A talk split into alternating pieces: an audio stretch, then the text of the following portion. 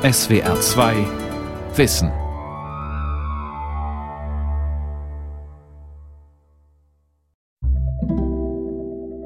Es gibt kaum einen gesellschaftlichen Bereich, wo gewaltfreie Kommunikation nicht irgendwie zumindest mal gehört worden ist.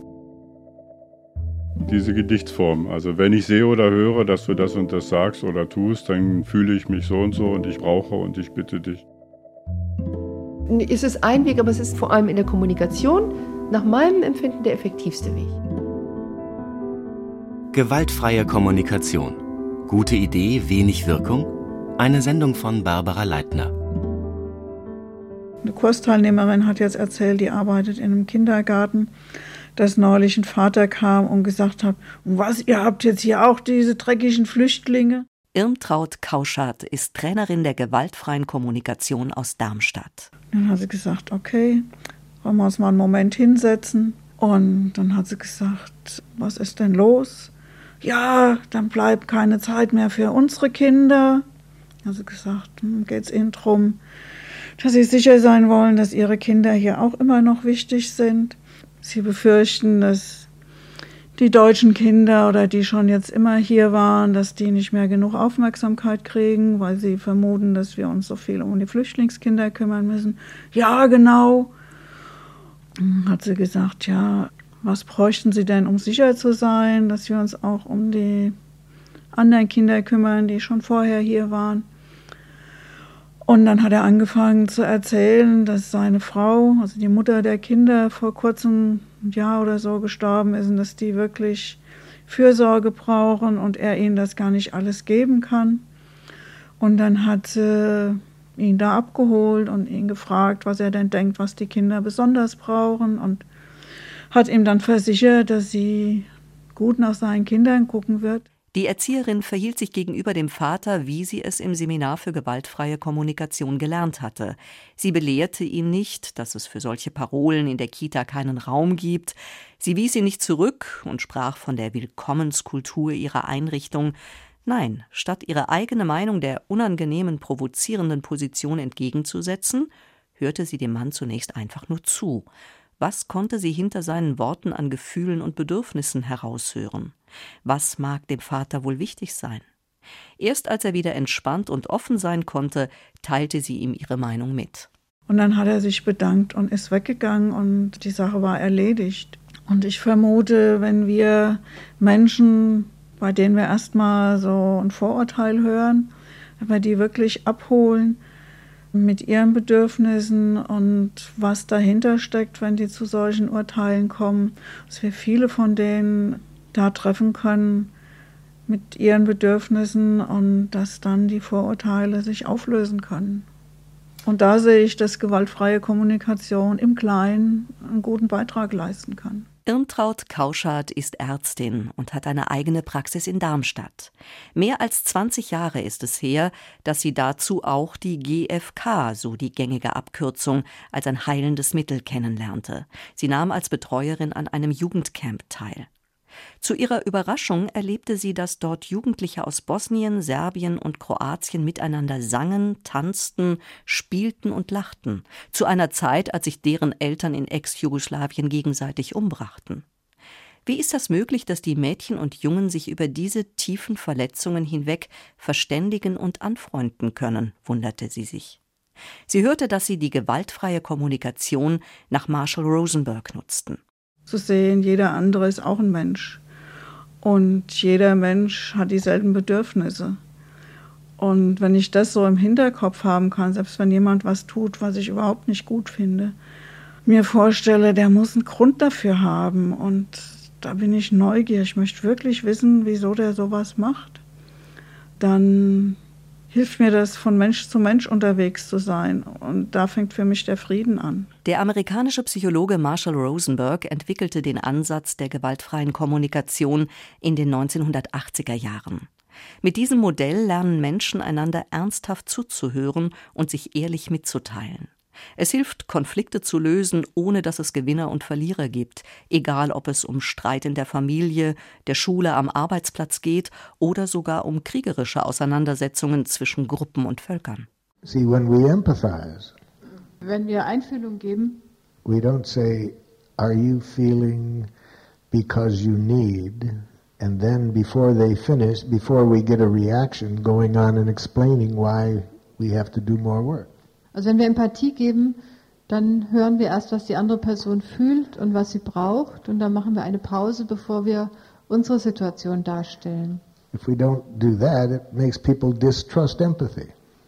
Ähm, wenn wir das nicht so machen, dann kriegen die Leute der Empathie gegenüber Misstrauen. It's like a gimmick that we're using to slide into what we want to say. Das ist dann wie so ein Trick, um sie dahin zu bringen, uns zuzuhören. Marshall Rosenberg hier auf einem Workshop in Frankfurt am Main. Während seiner lebendigen Präsentationen gab er den Teilnehmerinnen und Teilnehmern immer wieder Gelegenheit, sein Modell auszuprobieren, zu beobachten, was wirklich passiert. Was habe ich gesehen, was gehört? Dann zu forschen, welche Gefühle sind damit verbunden, worauf weisen sie hin, welches Bedürfnis wird dadurch berührt und dann weiter zu suchen, was würde mir jetzt gut tun und um was kann ich mich oder andere bitten. Beobachtung, Gefühl, Bedürfnis, Bitte. Das sind die vier Schritte, die jeder kennenlernt, der sich mit der gewaltfreien Kommunikation beschäftigt. Mit ihrer Hilfe beschuldigen sie nicht länger sich selbst oder andere, ich kann es einfach nicht oder es ist die Schuld meiner Eltern, meiner Chefs, der Regierung, vielmehr lernen sie auszusprechen, was sie tatsächlich bewegt und dadurch dem Gegenüber nah zu sein. So that might have sounded like this. Das hätte ja zum Beispiel so klingen können. Am I hearing you correctly? Höre ich dich richtig? That uh, you got a lot of feelings going on inside when I'm here one day and I'm out working on my computer. Also ich höre, dass es eine Menge Gefühle in dir auslöst, wenn du siehst, dass ich die ganze Woche über weg bin und an dem einzigen Tag, wo ich da bin, an meinem Computer arbeite. If I'm hearing you correctly, there's some sadness and needing more contact. Wenn ich dich richtig verstehe, bist du vielleicht traurig und möchtest mehr Kontakt. And some irritation because you'd also like some support. Vielleicht bist du auch irritiert, weil du mehr Unterstützung möchtest. Am I hearing you accurately? Stimmt das so? Oft betrat er mit zwei Handpuppen die Bühne, Wolf und Giraffe. Der Wolf symbolisierte für ihn ein gewaltvolles, aggressives Auftreten, die Giraffe ein freundliches, mitfühlendes, dennoch kraftvoll und klares Verhalten. Diese Wandlung vom Wolf zur Giraffe wünschte sich Marshall Rosenberg auch für sich selbst. Ja, es gibt ja Geschichten aus seiner Kindheit, wo er beschrieben wird, dass er selber aus einer sehr, sehr gewalttätigen Familie und kam und selber auch äh, als Jugendlicher in Gangs war und eigentlich er sich ja mal selber als einen der größten Wölfe beschrieben hat in seinem Vorleben sozusagen.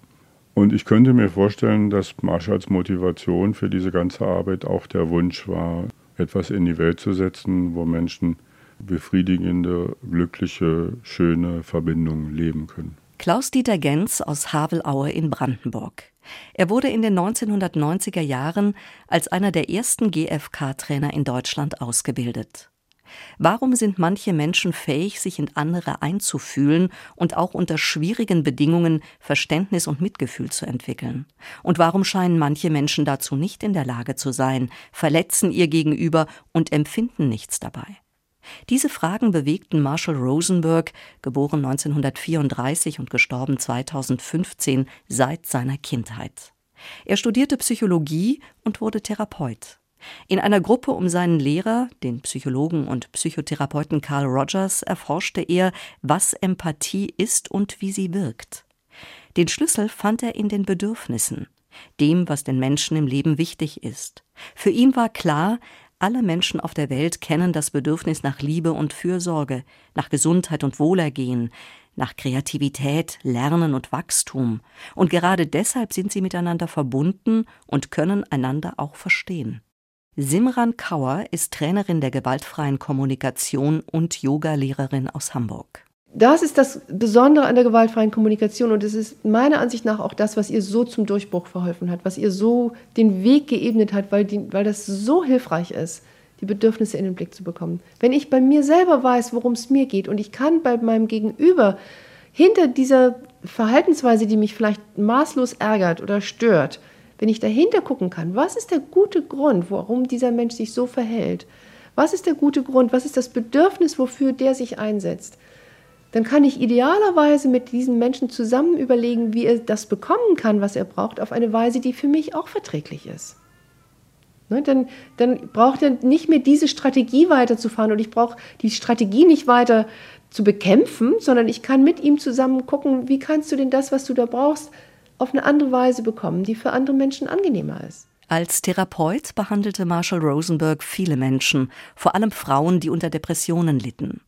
Bald erkannte er, in einer Sitzung kann er nur individuelle Symptome heilen, die gesellschaftlichen Strukturen und die Art miteinander zu sprechen und zu handeln bleiben davon unbeeinflusst und machen weiter krank. Ein weiterer Impuls für Rosenberg war die Arbeit des brasilianischen Befreiungspädagogen Paulo Freire in den 1980er Jahren. Freire alphabetisierte die Bauern seines Landes, indem er ihnen half, Protestbriefe an die Regierung zu schreiben.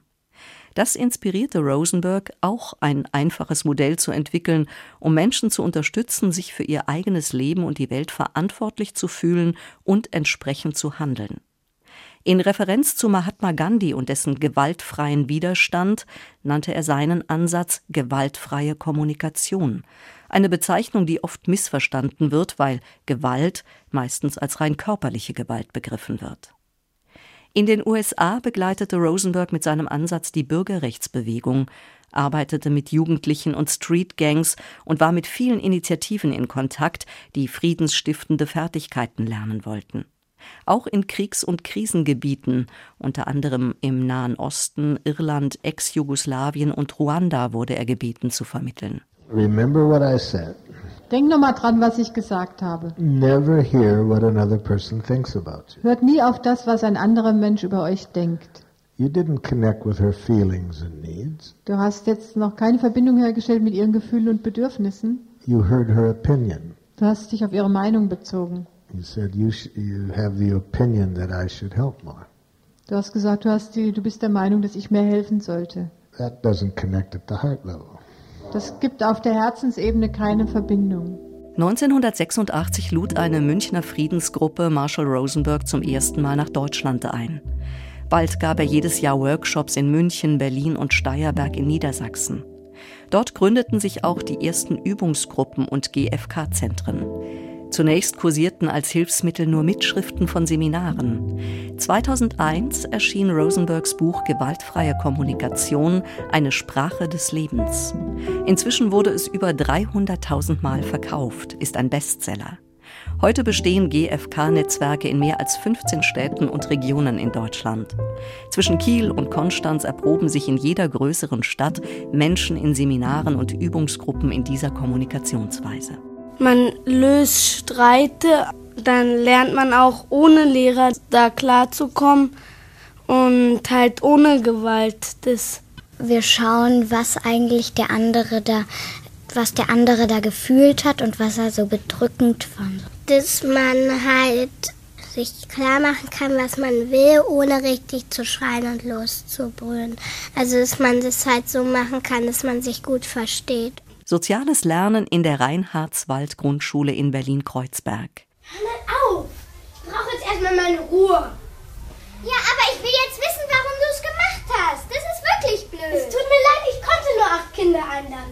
Und da blieb mir halt nichts anderes übrig. Lilly ist nicht gekommen, dann hättest du mich wirklich einladen können. Ja, ich habe Lilly die Einladung geschrieben und einen Tag vorher wurde das erst klar. Stopp mal, ich brauche mal ganz kurz meine Ruhe. Ich komme gleich wieder. Nee.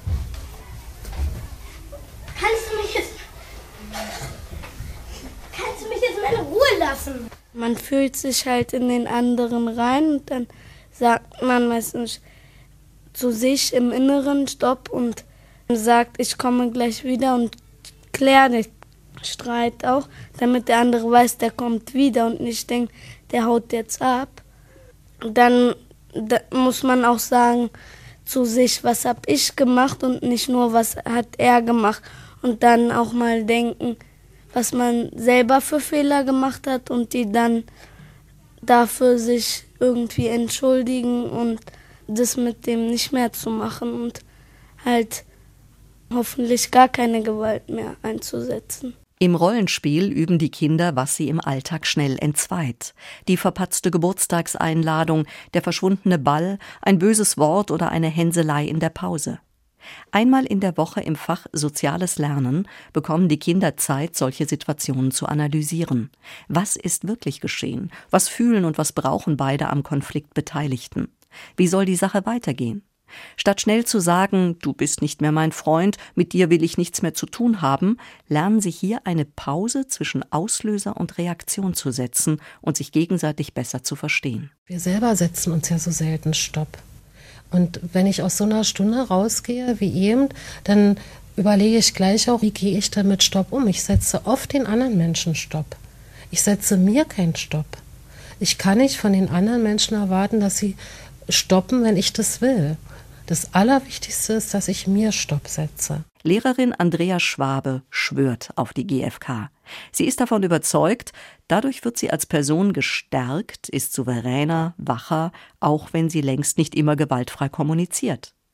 Weiterhin kommt sie in bestimmten Situationen doch mal an ihre Grenze, wird ärgerlich und laut. Ändert sich mit Hilfe der GfK das Lernen? Sicher ändert es das Lernen. Für mich ist Lernen in der Schule Atmosphäre schaffen. Die Kinder kommen alle in die Schule und wollen alle lernen. Und je mehr ich es schaffe, eine Lernatmosphäre zu ermöglichen, mit den Kindern zu gestalten, umso mehr ist die Intensität des Unterrichts. Wie diese Schulkinder besuchten Land auf, Land ab mindestens eine Million Menschen Kurse in der gewaltfreien Kommunikation, so schätzen Trainerverbände. Mehr als 300 GfK-Trainerinnen und Trainer arbeiten in Deutschland, so viele wie in keinem anderen Land der Welt. Dazu unzählige Professionelle, die das Werkzeug für ihre Arbeit nutzen.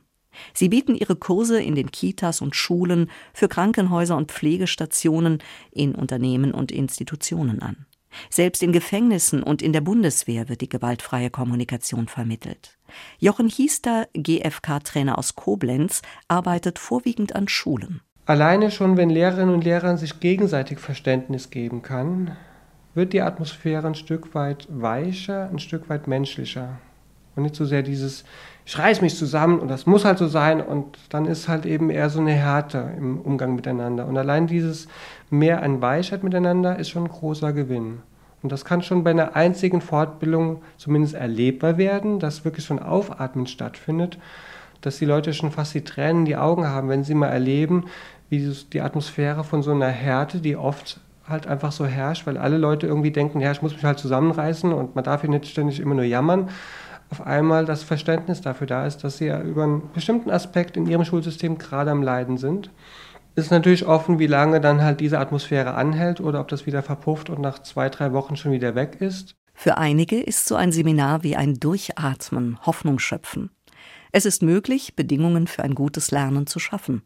Sie besuchen dann Übungsgruppen und Seminare und üben sich in diesem Ansatz. Andere wiederum resignieren.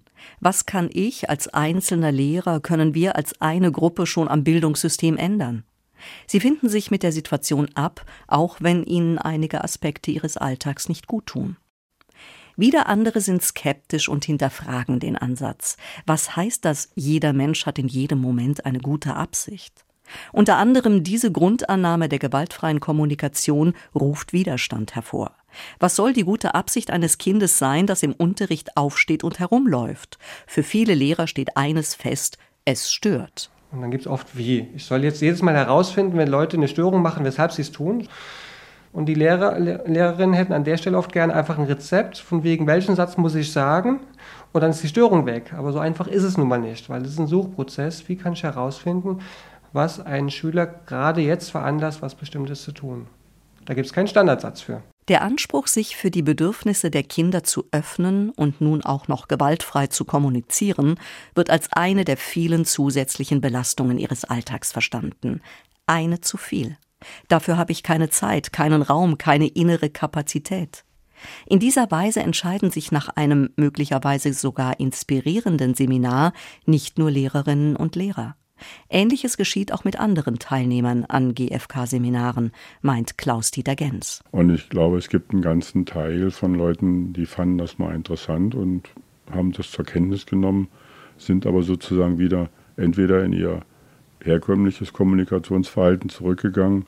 Bis dahin, dass es auch Leute gab, die locker sagten, das mache ich nicht, das, das, äh, das äh, das, da verliere ich ja, also da, da gewinne ich nichts bei, dass die nicht überzeugt davon waren, dass die gewaltfreie Kommunikation wirklich diese Kraft hat. Zwar meinen Trainerverbände, dass die GfK zu den meistgenutzten Trainingsansätzen im deutschsprachigen Raum gehört, Gleichzeitig sind allerdings auch eingeschworene GfKler und Trainerinnen und Trainer nicht unbeteiligt, dass dieser Kommunikationsansatz nicht überall populär ist. Liv Larsson hört immer wieder von Besserwissereien. Die Schwedin ist als Trainerin der gewaltfreien Kommunikation weltweit tätig, kommt mindestens einmal jährlich nach Deutschland und hat einen Blick für die Besonderheiten von Kulturen entwickelt. Bei den Deutschen fällt ihr besonders der Hang zum Perfektionismus auf. One is that almost ein Thema, was häufig in meinem Seminar benannt wird, ist, dass Teilnehmerinnen wirklich krank davon werden, dass die Menschen in dieser sehr verqueren GFK-Sprache reden müssen. Und die Leute schalten deswegen ab und sagen, sie wollen nicht wieder zu einem GFK-Workshop gehen. Weil wenn du es nicht richtig machst, bist du nicht gern gesehen. Not welcome. Naseweiß heißt es, das ist ja kein wirkliches Gefühl, wenn jemand sagt, ich fühle mich verletzt oder missachtet. Du gibst ja immer noch jemandem die Schuld. Statt die grundlegende Lektion zu lernen, aufmerksam zuzuhören, die Perspektive des Gegenübers einzunehmen, zu verstehen, was mit ihm los ist und zu erfassen, welcher Wunsch eigentlich hinter der Aussage steht. Gerade in Deutschland erlebt Liv Larsson einen besonderen Eifer, vor allem das Werkzeug in jedem Moment zu benutzen, statt innerlich in eine gewaltfreie Haltung hineinzuwachsen. We might start to hope that everyone else will also learn this. And then we start pushing for them to do as we have done. Möglicherweise wollen wir in einer Beziehung, dass die anderen mit uns lernen. Und in einer schwierigen Situation zwingen wir unser Gegenüber, auch GFK zu sprechen. Dadurch benutzen wir die Methode, um anderen zu sagen, wie es richtig geht. Und dann wird es gewaltvoll. Wenn ich mehr daran interessiert bin, wie Leute etwas sagen, statt warum und welche Verbindung dadurch entsteht, dann ist es nicht GFK. And then it becomes violent. When I'm more interested in how I say things or how other people say things than why do I do it. When I'm more interested in getting things to sound in a certain way than the connection it creates. Bis 2008 kam Marshall Rosenberg auch als weit über 70-Jähriger beinahe jedes Jahr zu Seminaren in den deutschsprachigen Raum. Im Gespräch mit seinen Trainerkolleginnen und Kollegen stutzte er allerdings. Wie in keiner anderen Region der Welt gab es gerade in Deutschland eine riesige Nachfrage nach der gewaltfreien Kommunikation. Nirgendwo sonst wurden so viele Trainer ausgebildet, die seinen Ansatz kennenlernen und verbreiten wollten. Das freute ihn. Gleichzeitig wollte er von seinen Kollegen wissen, wie engagiert ihr euch mit Hilfe der gewaltfreien Kommunikation für Frieden in der Welt und dafür Strukturen in der Gesellschaft zu schaffen, die dem Menschen dienen? Irmtraut Kauschert. Marshall so in den letzten Jahren, als er noch als Trainer unterwegs war, sein Hauptthema war Social Change, also gesellschaftliche Veränderung.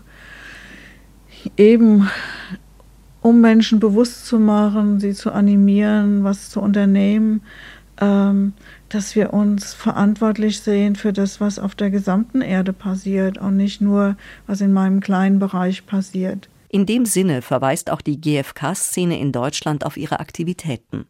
GfK-Tage in Bonn, am Niederrhein oder Hamburg, mit denen die Aktiven für die Methode werben. Oder dass auch GfK-Trainerinnen und Trainer sich in verschiedenen Flüchtlingsinitiativen engagieren, helfen, Ehrenamtliche für das Gespräch zu schulen und bei Konflikten zu vermitteln. Es gibt Kitas und Schulen, die die Art der Kommunikation nutzen, um miteinander in freundlicher Atmosphäre zu lernen. Gemeinschaften gestalten ihr Zusammenleben auf der Basis der gewaltfreien Kommunikation. Mithilfe der GfK lernen Gewalttäter, Verantwortung für ihr Tun zu übernehmen, um nur einige Beispiele zu nennen.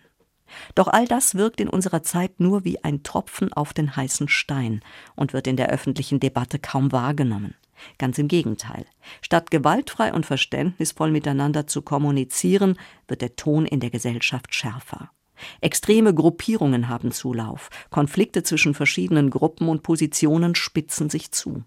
Sollte das ein Anlass sein, um sich von dem Anspruch der Gewaltfreiheit zu verabschieden und den Ansatz zu beerdigen? Nein, auf keinen Fall finde ich sie beerdigungswürdig. Es ist eher die Frage, was man von der gewaltfreien Kommunikation erwartet. Klaus-Dieter Gens. Der GfK-Trainer der ersten Stunde ist inzwischen Rentner, zog ins Berliner Umland und gibt nur noch hin und wieder Seminare. Um die Wirksamkeit der GfK einzuschätzen, verweist er auf ihre Quellen. Sie entstand als ein Beratungsinstrument für Zwie- oder Gruppengespräche. In diesem Bereich änderte sich einiges, im Privaten, anders auf der Ebene von Organisationen und Strukturen. Ich fände es allerdings gut, wenn die gerade vielleicht hier in, in einem Land, wo gewaltfreie Kommunikation für manche Leute fast wie ein Hobby ist äh, und nicht so dringend notwendig ist, dass die vielleicht tatsächlich sich auf mehr politisch besinnen würden. Dass, äh, dass die Gewaltfreien ein bisschen mehr aus der persönlichen Ecke herauskommen und sich auch mehr zeigen, also Stellung nehmen zu bestimmten Dingen, die hier nach unseren Vorstellungen wölfisch laufen. Die Art und Weise, wie man jetzt zum Beispiel mit Flüchtlingen umgeht, das würde ich mal als, also die, die dagegen sind, das würde ich schon mal als wölfisch ansehen. Also denen einfach die Häuser anzuzünden oder die, die Hilfsvereine, wie heute gerade in den Nachrichten, die Hilfsvereine, die anzugreifen, äh, damit sind einfach die Bedürfnisse bestimmter Menschen ignoriert. Und Marschalls Idee war, dass man seine eigenen Bedürfnisse und die Bedürfnisse der anderen im Blick hat und möglichst versucht, Wege zu finden, das unter einen Hut zu kriegen. Und ich habe den Eindruck, dass, dass aus der gewaltfreien Kommunikation wenig öffentliche Meldungen kommen.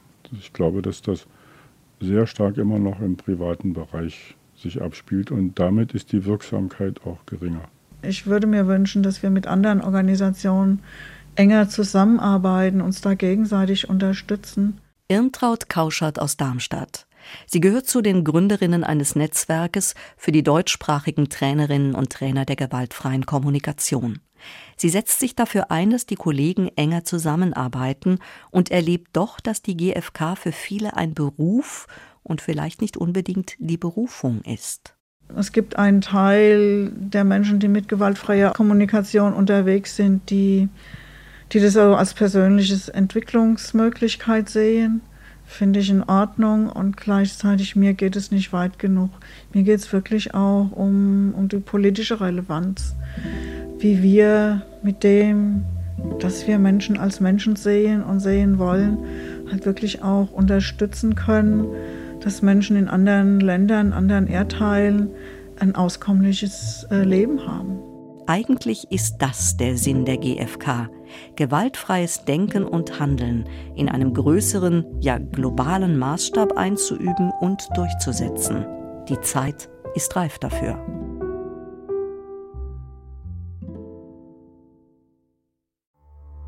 Die Welt verstehen. Jeden Tag.